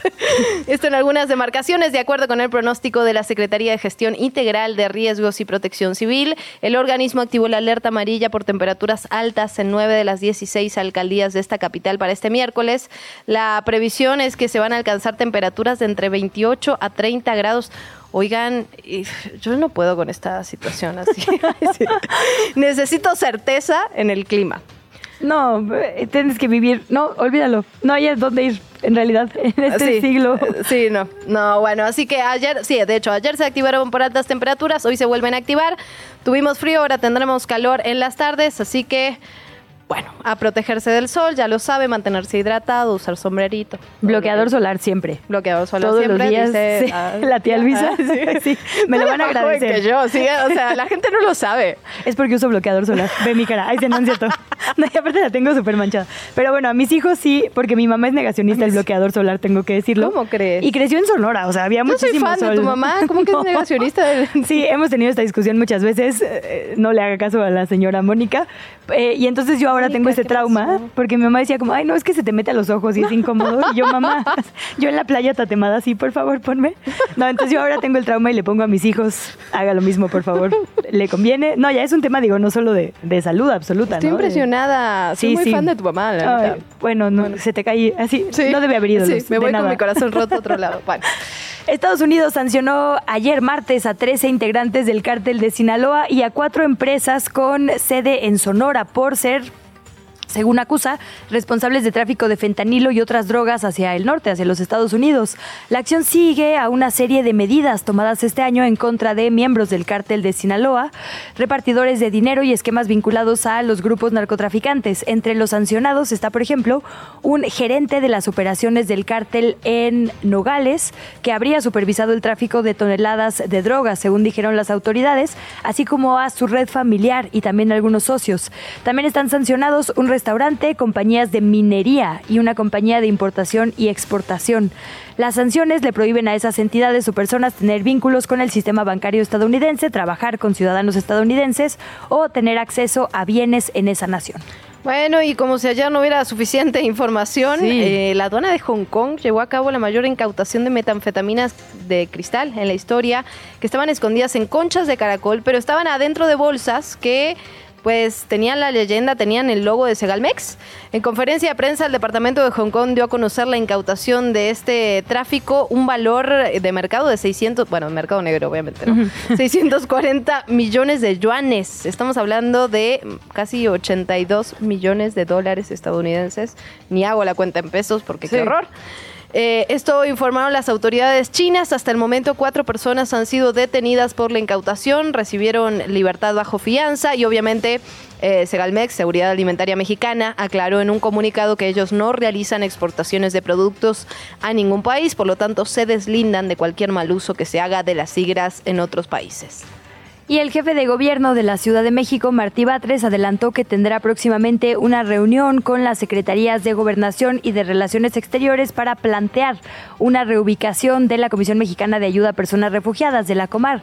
Esto porque sabemos hay una importante oleada migratoria y muchísimas personas en situación de movilidad desde Centroamérica y Sudamérica que, eh, como hemos cubierto los medios de comunicación este año, pues acampan cerca de la Comar en lo que esperan, digamos, la resolución de su trámite, de su petición de refugio y mientras mientras tanto, han generado pues estas confrontaciones con las personas que viven en esas zonas, eh, particularmente por ahí en la colonia Juárez, eh, también en la zona de Telagua, que es decir, la gente pues acampa porque no tiene de otra en el espacio público y mientras no se les brinden soluciones de espacios donde puedan estar seguras y seguros con sus familias, esto va a seguir sucediendo. En vez de hacer eso, refugios, se está planteando reubicar ¿no? Eh, estas instalaciones. Y justo eso ha sido un temazo, ¿eh? la verdad. además, este tironeo entre el gobierno de la Ciudad de México y el el gobierno de la alcaldía, cuando que cerraron la plaza, que abrieron la plaza, digo la verdad. En el medio las personas, ¿eh? las personas que están en una situación absolutamente de vulnerabilidad total. Nadie está en una plaza si tiene una mejor opción. Totalmente. Y con sus niñas y niños, ¿no? Sí, sí. Y ahí también es muy importante decirlo, a, a ti como vecino no te pertenece la calle. Los espacios públicos son para absolutamente todas las personas. Porque luego pasa eso, ay, sí, decía justo Sandra Cuevas en ese entonces, eh, ay, pues es que yo tengo que estar del lado de mis vecinas y vecinos y proteger, ¿no? Como si además fueran una amenaza. exacto, exacto. y la verdad es que no le pertenecen. Tú puedes vivir en la colonia más exclusiva o en la menos exclusiva y de cualquier forma la gente puede ocupar las banquetas, los parques, los espacios públicos que son de todas y de todos. Entonces, ni hablar con esos argumentos. La entrevista. ¿Ya estás grabando? Volvemos hasta Acapulco y nos es muy importante, digamos, cubrir todas las aristas, ¿no? Hemos hablado de infancias, hemos hablado de poblaciones originarias, queremos hablar de lo que está pasando en cuanto a atención y apoyo a la población. Hemos ya discutido ampliamente lo que está haciendo el gobierno, pero no hay que obviar a otro actor que es el sector privado. Hay muchas organizaciones de sociedad civil que también están participando.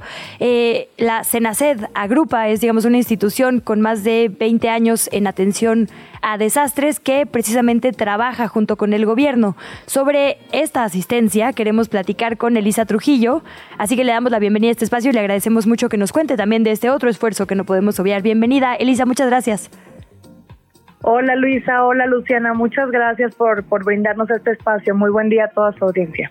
Ay, muy buenos días a ti, Elisa. Gracias por tomarnos la llamada. Pues preguntarte cómo se está trabajando. Finalmente, creemos que el trabajo coordinado, y eso es uno de los grandes retos que tenemos, ¿no? Entre sociedad civil, población, los privados, el, el gobierno también. ¿Cómo están trabajando ustedes? ¿Qué esfuerzos están sumando? Bueno, muchísimas gracias. Yo creo que también vale vale mucho la pena tener este tipo de espacios para platicar lo bueno que hacemos como sociedad civil y cómo estas causas sacan lo mejor de los mexicanos y de las mexicanas. Nosotros trabajamos desde hace 20 años para aliviar el sufrimiento humano de las personas y para salvar vidas en cualquier tipo de desastre en México y también a nivel internacional. Eh, la magia de Senacet, digamos, es ser el espejo de lo que muchos organismos con egos aparte, hacen por la comunidad que está en una situación de alta vulnerabilidad y con un alto grado de damnificación ante cualquier tipo de desastre. Entonces, básicamente, eso es lo que somos. Fuera de egos, Senacet articula solamente lo que nuestros aliados hacen a través de un protocolo de atención de emergencias que le llamamos Unidos por ellos. Tratamos de que cada uno tenga su individualidad, pero que vayamos de manera coordinada, de manera muy articulada para poder ser muy asertivos y llegar a la población de manera asertiva, sin duplicar esfuerzos. ¿Qué queremos hacer? Que los fondos que, que se captan a través de la buena voluntad de diferentes aliados vayan muy enfocados en las poblaciones que tenemos que atender pero que no viemos otras poblaciones que nos están que no que no acceden a este recurso. Entonces, actualmente estamos en la fase de atención de emergencia, lo que nosotros le llamamos asistencia humanitaria. Somos más de 130 instituciones entre sociedad civil, organismos del sector privado, estamos obviamente en coordinación con el sector público porque no, no queremos duplicar roles ni tampoco estamos compitiendo. Sabemos que son los primeros respondientes, que son quienes llevan el liderazgo, pero sabemos que también nosotros como sector privado podemos hacer mucho por nuestros hermanos y nuestras hermanas de Acapulco para que lo pasen en la medida de lo posible lo, de un, con un menor impacto, ¿no? Entonces, Vamos también con academia a través de diferentes instituciones con la UNIRED. Eh, y bueno, nada, inclusive con gobiernos estatales como el gobierno de Nuevo León, que ha mandado más de 200 toneladas de apoyo a través de Unidos por Ellos. Entonces, somos este grupo que trabaja en diferentes fases, que trabajamos con nueve organismos ya en campo y que entregamos la ayuda mano a mano. Eso es súper importante para nosotros, que la ayuda tengamos una certeza de que llega a campo. Sí, digamos que la parte que a mí eh, me interesa mucho resaltar es esto, ¿no? O sea, estas asociaciones más bien con las que trabajan desde Save the Children hasta la Cruz Roja Mexicana, pues son justo quienes están en campo y eh, como que de repente en la grilla política o los medios de comunicación parece que eh, no hay una coordinación, ¿no? Y por eso me parece tan importante decirlo. Sí hay una coordinación pública y privada en este momento en Acapulco que está priorizando eso, ¿no? Mientras acá se pelea la clase política, pues en el campo están todos los esfuerzos unidos y eso me parece muy importante. Sí, totalmente. Creo que el tema de los desastres no es un tema político, es un tema de humanidad y, quisiera reforzar este, este mensaje positivo. Entre tanto que se ha hablado, nosotros siempre nos quedamos con la mejor parte, que es el ver a la gente operando en campo y llegando con esta gran generosidad y solidaridad hacia las comunidades que más nos necesitan. Estamos, como dijiste, con Cruz Roja, con Save the Children, con Operación Bendición, por supuesto Cadena, que es nuestro socio fundador. Estamos también con Fundación Origen, eh, con Reinserta, con Asociación Gilberto y con muchas otras que no están con nosotros de manera oficial, digamos, que no están eh, actuando directamente con nosotros, pero que sí nos apoyan, que sí están en los chats de coordinación y con quienes estamos tratando de mapear las comunidades a las que estamos llegando. Hasta el momento hemos movilizado entre todos y a través mucho del accionamiento de ellos más de 2.500 toneladas de apoyo humanitario, que traducen esta generosidad en comida, en kits de higiene, en kits de limpieza, en agua, ¿no? Hemos instalado ya cinco plantas potabilizadoras de agua que, que producen miles de litros diarios, eh, más de 150 mil litros diarios para las personas, además de llegar con agua embotellada en un inicio porque pues no podíamos tener acceso a este vital líquido. Y pues nada, les podemos comentar muchos números, no quiero aburrir a la audiencia, eh, pero estamos haciendo comidas calientes más de 62 mil al día. Tenemos 41 restaurantes locales que estamos trabajando con World Central Kitchen, por ejemplo, donde estamos apoyando a la recuperación económica, pero también enfocándonos en que la gente haga lo que sabe hacer bien y lo hacen muy bien en campo para poder empezar movernos, moviéndonos juntos hacia un Acapulco eh, que, se va, que vea miras a la recuperación y a la reconstrucción, que no nos quedemos solamente en el desastre. Sabemos que nos falta un largo camino por recorrer, pero estamos seguros y le apostamos a que unidos por ellos lo vamos a hacer. Entonces yo invito a tu audiencia a que se sumen a través de unidosporellos.org, que se sumen a este gran grupo y que vayamos juntos para la recuperación de Acapulco. Pues quedó la invitación, Elisa. Nos sumamos, digamos, nos podemos sumar directamente a trabajar, además de seguirlos en redes sociales, por supuesto, y de llevar víveres, me imagino que, se podrá. ¿De qué otra forma podemos colaborar? Claro, estamos abiertos, vamos a tener centro de acopio abierto hasta el día viernes 10. Estamos abiertos de 9 a 6 de la de la tarde en Mariano Escobedo número 150. Son las instalaciones de Senacet y pueden llegar ya sea como voluntarios trayendo víveres de los que estamos aceptando. Tenemos una lista pública ahí en nuestra web también para que sepan qué es lo que sí podemos aceptar, qué es lo que ahorita no estamos aceptando todavía.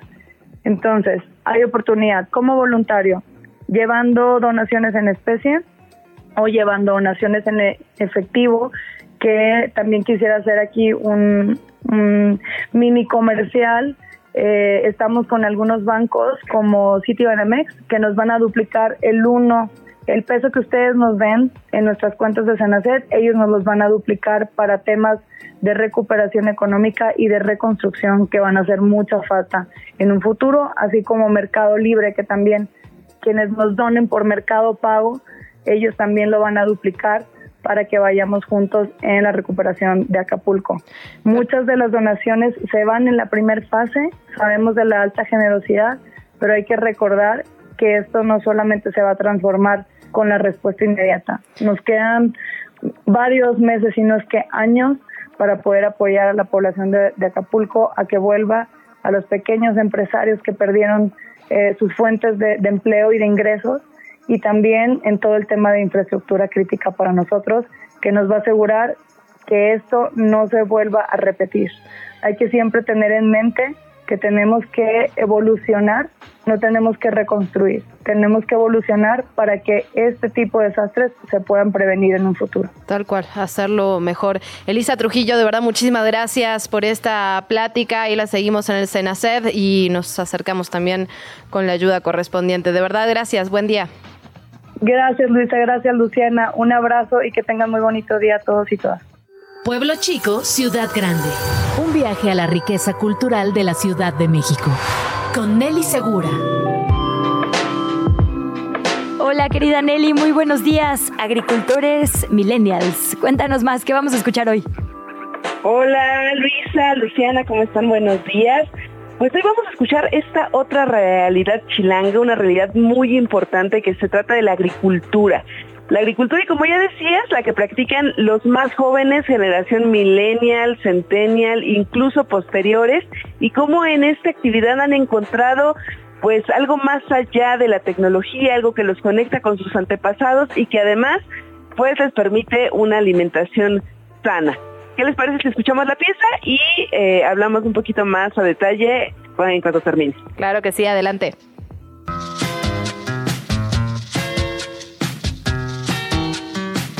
Por costumbre hay algunos conceptos que no acostumbramos a asociar. Juventudes lejos de las pantallas o los dispositivos electrónicos y parcelas de campo para sembrar en la Ciudad de México. Estas dos ideas las vamos a modificar hoy. Primero lo agrícola. En la Ciudad de México hay 1.1 millones de hectáreas con vocación agropecuaria. Eso significa que es el equivalente a la suma del suelo utilizado para esto en Querétaro, Morelos, Tlaxcala y Colima, según el censo del INEGI en 2022. De acuerdo con un informe de la Secretaría de Desarrollo Rural y Equidad para las Comunidades, CEDEREC, 56% del territorio de la capital pertenece a la zona rural, es decir, territorios donde se realizan actividades agrícolas. Y en estas tierras hay un grupo de jóvenes que está sembrando como forma de vida.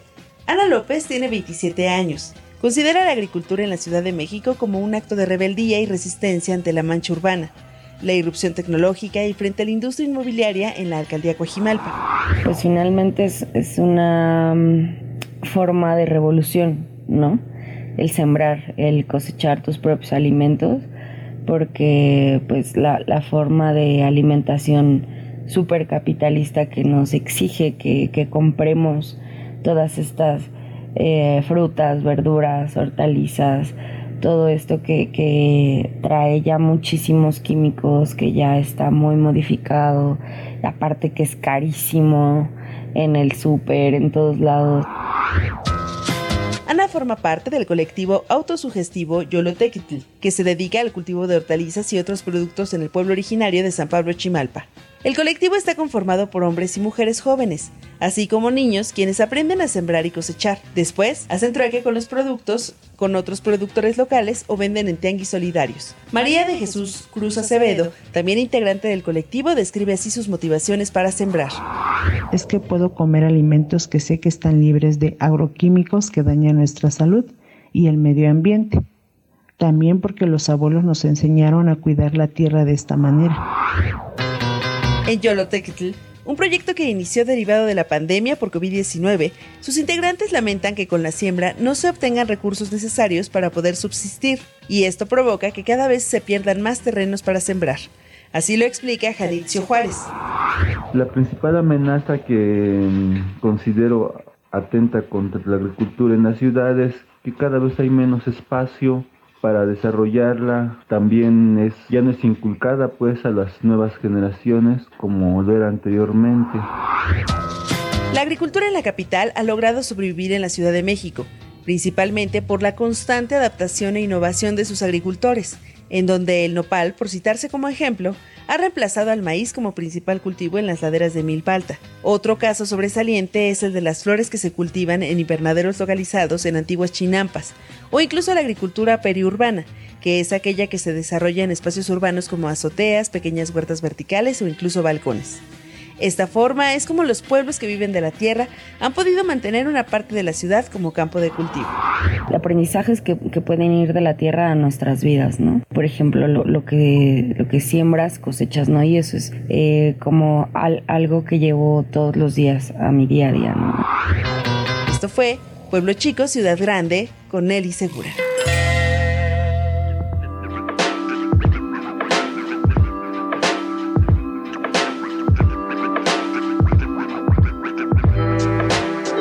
Nelly, pues ahí está el trabajo sonoro de esta semana. Muy interesante la mira que pones, digamos, con esta pues intersección, ¿no? De edad. Efectivamente no se vive lo mismo cuando eh, son, digamos, las generaciones de nuestros padres, de nuestros abuelos, que ahora con este contexto también, ¿no? Eh, digamos, de juventud y todo lo que implica. Sí, así es, es, es muy sobresaliente este, el caso de este colectivo en San Pablo Chimalpa, porque están enseñando a los niños a cultivar sus propios alimentos. Y bueno, ellos cultivan pues a una escala menor, pero en alcaldías como Tlalpa, como Milpalta, como Tláhuac, pues esta, esta agricultura, digamos que a gran escala, es algo importantísimo, ¿no? Eh, es algo que más allá de, de la conexión con nuestros ancestros o de esta idea romántica de la agricultura, pues es algo que es muy práctico porque es lo que comemos, es lo que es lo que consumimos en la Ciudad de México. Entonces, bueno, pues ahora que se disputa el Plan General de Desarrollo de la ciudad, es importante la conservación de estas tierras para la siembra y bueno, pues este eh, seguir seguir consumiendo estos productos locales. Fíjate que para la temporada de sembrina se espera una derrama económica de 500 millones de pesos únicamente por la venta de Nochebuenas. Entonces, eh, eh, de ese tamaño estamos hablando de, del cultivo en la Ciudad de México, que además nos podría parecer algo lejano, ¿no? Bueno, se cultiva a lo mejor en, en provincia, pero no, estamos hablando de aquí de la Ciudad de México y eso es lo que nos enriquece también. Sin lugar a dudas, Nelly. Como siempre, muchísimas gracias de verdad por esta plática, por esta pieza, por estos sonidos y testimonios que recolectas muy interesantes, porque además, digamos, muy relacionados con la resistencia, ¿no? Creo que con eso me quedo de, de las voces que escuchábamos. Digamos, sí hay algo profundamente práctico de la comida que comemos, pero también una postura política al respecto y creo que eso también es muy valioso. Nelly Segura, como siempre, gracias. Muchas gracias a ustedes, que tengan buen día y a disfrutar de los pueblos originarios de la Ciudad de México. Venga. La entrevista. Si usted sigue recurrentemente este noticiero y si no, pues se irá enterando, sabrá que somos eh, muy... Y si no, anti- debería, debería. Exacto, anti-adultocentristas. Es decir, nos interesa también hablar sobre los otros sectores no productivos que acaparan siempre nuestra mira, como por ejemplo las infancias. Y hoy queremos dedicarle un ratito, un foco a dónde y cómo viven las infancias en nuestro país y particularmente en las ciudades de nuestro país, porque si usted tiene hijos lo sabrá, es caro. y esto hace que las familias tengan desplazamientos hacia las periferias con todo lo que eso significa en cuanto a acceso de servicios, seguridad y demás. Y es algo que midió eh, el Observatorio de Ciudades, que es la verdad un ente fantástico, el que hay que seguir por los datos que presenta. Y para ello eh, agradecemos muchísimo la comunicación de su coordinadora ejecutiva, que es Rosana Valdivia. Bienvenida, coordinadora, y muchísimas gracias por estar por acá. ¿Qué tal? Buenos días. Muchas gracias. Muy buenos días. Pues preguntarle en un inicio, ustedes hacen, digamos, eh, siempre se refieren a las, las ciudades de 15 minutos. ¿De qué hablamos cuando hablamos de ciudades de 15 minutos? Ayúdenos a entender un poco este concepto y cómo se desarrolla a partir de esto toda la investigación que hacen en el observatorio. Sí, claro. Eh, nosotros lo que medimos es eh, la proximidad, así lo, así lo llamamos, y esto nos ayuda a calcular la distancia que hay de cualquier parte de la ciudad a los servicios cotidianos, o sea, los aquellos servicios a los que deberíamos llegar caminando diariamente, que tiene que ver con educación básica, eh, tiendas de alimentos, de artículos para el hogar, espacios públicos, no parques, eh, unidades deportivas, espacios culturales y eh, servicios de salud. Y con eso, eh, la referencia de los 15 minutos es nada más para pues poderlo relacionar con, el tiempo que, nos toma movernos a estos lugares. y, bueno, ese es, ese es el concepto de la ciudad de 15 minutos, que deberíamos poder vivir en espacios donde al menos estas actividades del día a día puedan realizarse eh, peatonalmente y con dedicando poco tiemo a ellas. ¿Y qué porcentaje de las niñas y los niños menores de 5 años vive a 15 minutos? ¿Cuántos a 30, a 45 y más? Eh, pues mira, hicimos el análisis en las 74 áreas metropolitanas del, país y encontramos que menos del 10% eh, vive en las ciudades de 15 minutos. Esto es para la población de 0 a 5 años eh, y, bueno, eso fue el primer, el primer foco rojo. Eh, cuando vamos ampliando un poco el, el tiempo, vemos que ya en la ciudad de 30 minutos sube algo así como al 30%. Eh, y aún en el 40, los 45 minutos sigue siendo el 75% eh, que, que puede estar en esa eh, pues con estos servicios a esa distancia, ¿no? Que es 45 minutos caminando para llegar a los servicios más básicos. ¿Qué tipo de explicaciones podemos encontrar ante esto, coordinadora? Digamos, a la hora de tener hijos, al aumentar, digamos, la cantidad de dinero que tenemos que dedicarle a, la subsistencia, esto hace, esto expulsa, digamos, a las personas del centro de la ciudad, o qué otras explicaciones se pueden encontrar para estos datos que la verdad son, son tremendos, ¿no? Si más del 90% de los niños viven fuera de estas ciudades de 15 minutos.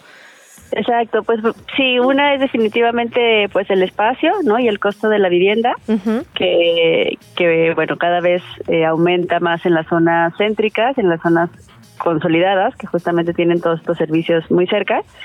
Eh, también, bueno, hemos visto en ciudades, principalmente ciudades como la Ciudad de México, que el fenómeno también de, de alojamiento temporal o no Airbnb o plataformas, eh, pues van transformando viviendas en, estos espacios temporales y pues, es precisamente las familias las que no pueden seguir viviendo en los espacios eh, con, con los servicios muy cerca. ¿no?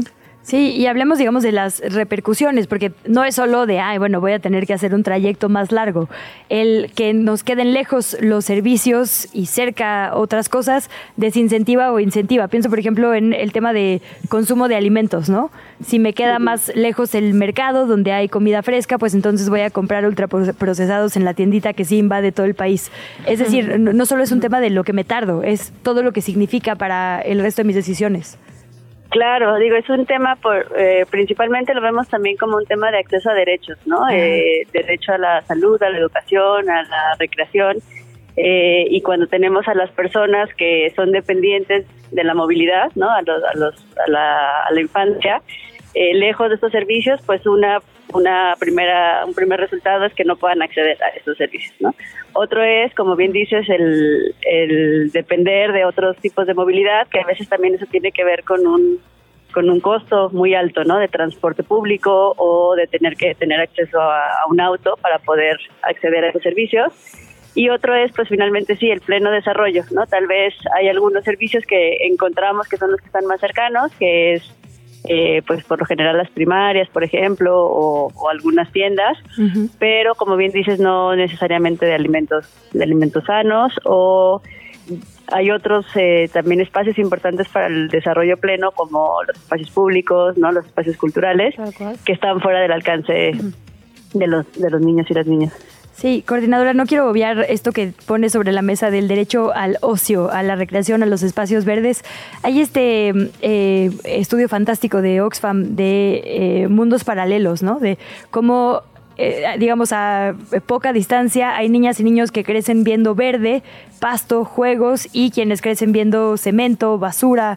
Y un poco esto repercute en lo que tú crees que te toca, ¿no? Y psicológicamente, emocionalmente, eh, eh, fundamental, ¿no? Esto también de hablar de no solo es alimentación, no solo es educación, digamos, los derechos básicos por los que siempre pugnamos, también cosas tan sencillas como ver un árbol afuera de tu casa, como tener un parque seguro al que ir, ¿no? Y esto a veces pues sale en nuestra mira por las urgencias, pero las urgencias no deben implicar que no metamos también lo importante en la discusión. Claro. Sí, ahí es, eh, pues es un tema de, igualdad, ¿no? De ir generando también entornos, eh, pues más equitativos para para los distintos eh, zonas de la ciudad y, no concentrarlo solamente en algunas en algunas partes. Pues coordinadora, agradecerle mucho estos minutos. ¿Dónde podemos seguir al Observatorio de Ciudades del TEC? ¿Dónde podemos leer su trabajo? Esta vez hablamos de infancias, pero la verdad es que tiene muchos ángulos esta discusión de las ciudades. Sí, tenemos un blog en nuestro sitio web que es observatoriodeciudades.mx y también eh, nos pueden encontrar en Twitter como Observa Ciudades Tech o en Instagram como observaciudades.tech. Pues muchísimas gracias, por ahí nos seguimos y esperamos que sea la primera conversación de muchas, coordinadora. Gracias. Te invitamos a seguir la conversación en redes sociales. Nos encuentras en TikTok, Instagram y Facebook como arroba que chilangos pasa.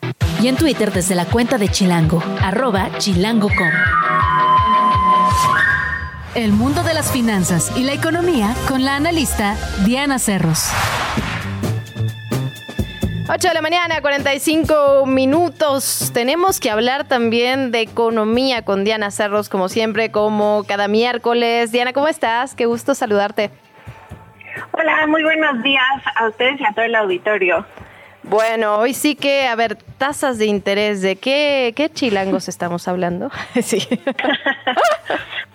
Ok, bueno, pues mañana se va a dar a conocer el anuncio de política monetaria eh, del Banco de México y hace algunos días también escuchamos em, al, Banco Central en Estados Unidos eh, pues anunciar eh, que no iba a cambiar las tasas, ¿no?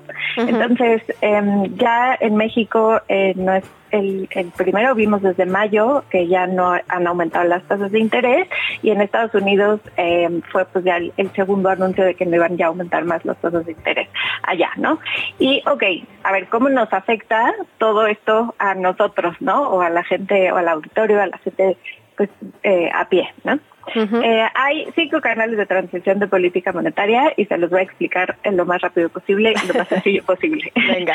Primero está el canal del crédito. ¿Eso qué quiere decir? Que cuando las tasas de interés o el Banco Central decide subir las tasas, pues prefieres consumir, eh, digamos, más adelante que hacerlo ahora cuando las tasas son altas, ¿no? Porque si tú tienes una tarjeta de crédito, pues obviamente eh, los intereses de esa tarjeta van a aumentar, ¿no? Entonces, tanto las familias como las empresas muchas deciden bueno, pues ahorita no consumo, o ahorita no pido ningún crédito, lo voy a hacer este, pues en el futuro cuando, digamos, ese préstamo me salga un poquito eh, más barato. ¿no?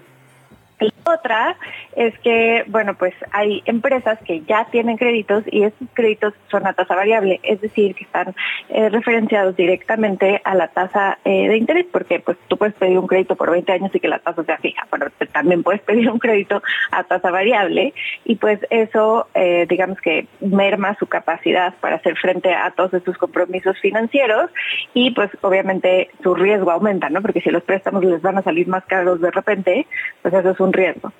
Em, la otra es que los bancos también pueden restringir eh, el otorgamiento de créditos porque pues si la tasa de interés se incrementa yo me tengo que asegurar de que eh, puedas pagar ¿no? un crédito más caro porque los intereses pues, van a ser más. Entonces em, todos hay un riesgo pues digamos asociados a proyectos de inversión.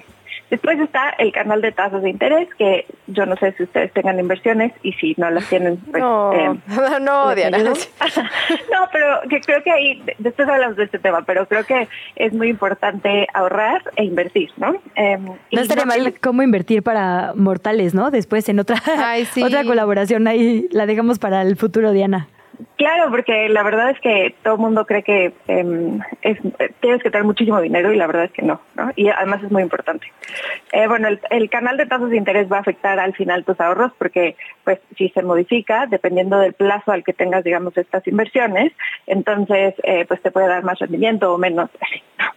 El otro es el canal de precios de otros activos, que una vez que cambia el precio de los activos eh, Banco de México, o sea, el, digamos la tasa de interés más bien, entonces otros activos, por ejemplo, eh, las acciones o los, precios de bienes raíces también se pueden ver modificados. Entonces, pues es importante porque pues si quieres comprar, por ejemplo, una casa, pues vas a ver, vas a tener que ver ahí también cómo se ha modificado el precio de pues esa casa o ese departamento, ¿no?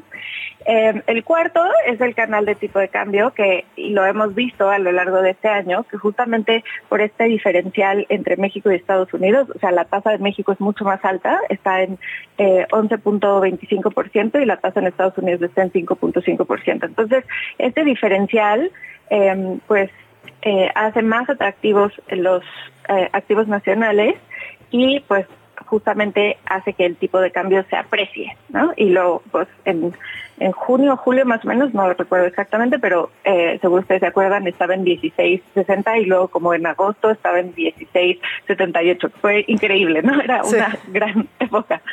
Eh, pero también el tipo de cambio afecta en las exportaciones y en el insumo de bienes eh, importados, ¿no? Entonces ahí también pues se modifica.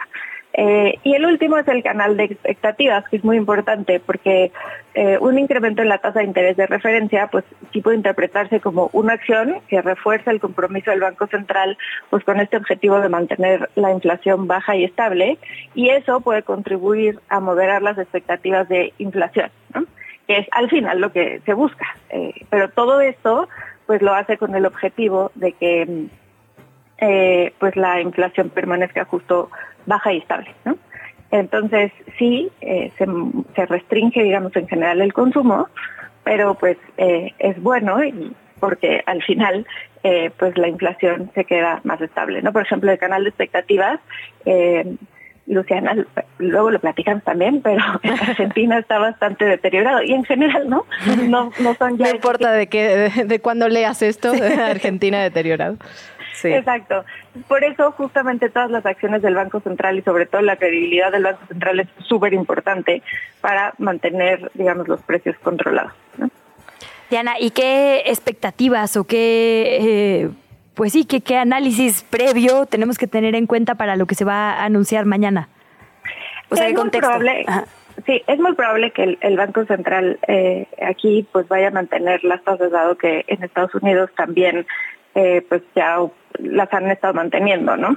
Em, entonces, pues ya la inflación hemos visto tanto en Estados Unidos como en México y lo platicábamos hace algunas semanas, pues que si bien hay cierta resistencia de la inflación subyacente, pues ya, ahí va, ¿no? Ahí va.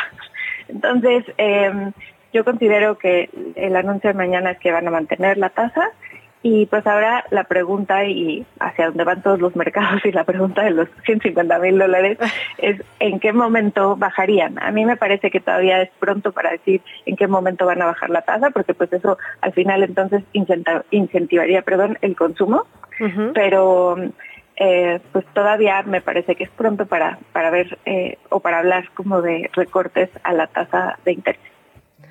Bueno, pues estaremos pendientes, pendientes de esa situación. El anuncio es mañana, ¿verdad? Efectivamente, se hace mañana eh, y pues hay que estar muy pendientes de cómo después también se van a mover eh, los mercados. Pero en general no creo que pase, o, o sea, no creo que se registren movimientos muy importantes, dado que pues es esperado que van a mantener la tasa. ¿no? Claro, tal Entonces, Tal cual. Pues Diana Cerros, como siempre, muchísimas gracias de verdad por esta plática, por esta explicación, así que con peritas y manzanas Sí. sobre el tema, porque sí se pone como complicado, ¿no? No, muchísimas gracias a ustedes por la invitación. Un beso a Diana Cerros. ¿Dónde te seguimos, Diana? ¿Dónde podemos ver más de tus análisis? Eh, me pueden seguir en Twitter como arroba eh, cerritos con ese guion bajo al final. Eh, y con muchísimo gusto ahí, por ahí nos vemos. Venga, ahí nos, ahí nos seguimos leyendo. Gracias, Diana. Abrazo. De los pájaros, el la Camaña, La mañanera. Quieren prohibirla, imagínense. 8 de la mañana, 53 minutos. Hablamos de lo que ocurre en la conferencia matutina del presidente López Obrador. Están informando, obviamente, sobre el tema de Acapulco. Dice que ya funciona el 65% de la red de agua potable, que ya funciona la red de energía eléctrica, que hay 70 gasolinerías abiertas, que los, comercio, que los comercios también están empezando a abrir. Esto lo platicábamos justamente ayer con algunas de las grandes tiendas, ¿no? que había filas afuera, pero ya estaban empezando a abrir, aunque sea con aforo limitado. Los ciudadanos, ciudadanos, están ayudando en la limpieza de las calles. Dicen que siguen en la búsqueda de personas desaparecidas. Hemos platicado mucho de este tema. Hay, digamos, cierta falta de certeza sobre la cantidad de personas que están desaparecidas en este momento. Hablábamos de los marineros, de los que estaban cuidando barcos en, en el puerto de Acapulco, ¿no? que es particularmente esta población profundamente afectada por el tema, Luisa. Así es, pues eso es lo que está sucediendo en la conferencia matutina. Antes de irnos, fíjate que me quedé viendo este mapa del que platicamos con el Observatorio de Ciudades. Qué interesante eh, cuando hablamos de, de desigualdades en nuestra capital. Está buenísimo. En las alcaldías Benito Juárez y Coyoacán estamos a 8 minutos, 10 minutos de caminar hacia una escuela, un lugar de comercio, de entretenimiento y las zonas más marginadas son las eh, rurales donde hay más comunidades indígenas, fíjate, precisamente. Eh, las zonas de Tlalpan y de Milpa Alta, según este mapa, están a más de dos horas de cualquier servicio. Digo, hablando de política pública y de presupuesto que se está discutiendo ahorita, vale la pena ver este mapa porque es súper didáctico, eh, ahora sí que con, con posibilidades de interacción podemos ver cómo está la desigualdad por edad, por género eh, y por densidad de población en nuestra ciudad. Entonces, bueno, ahí nada más como postrecito de desayuno sobre la entrevista que tuvimos hace rato. Buenísimo, ojalá podamos seguir platicando con el Observatorio de Ciudades del TEC y, y también que nos cuenten, ¿no? ¿Qué, qué interacción tienen con gobierno, porque para la política Sí, pública sí, esto sí. es fundamental. Eh, nos tenemos que ir, Luisa Cantú, vámonos. Muchísimas gracias por habernos acompañado. Se queda en excelentes manos. Sigan la señal de Radio Chilango. Vienen Sopitas Greta y Max. Hasta mañana. Esto fue ¿Qué chilangos pasa? Conducido por Luisa Cantú y Luciana Weiner. Una producción de Radio Chilango. Escucha un nuevo episodio de lunes a viernes en tu plataforma de podcast favorita.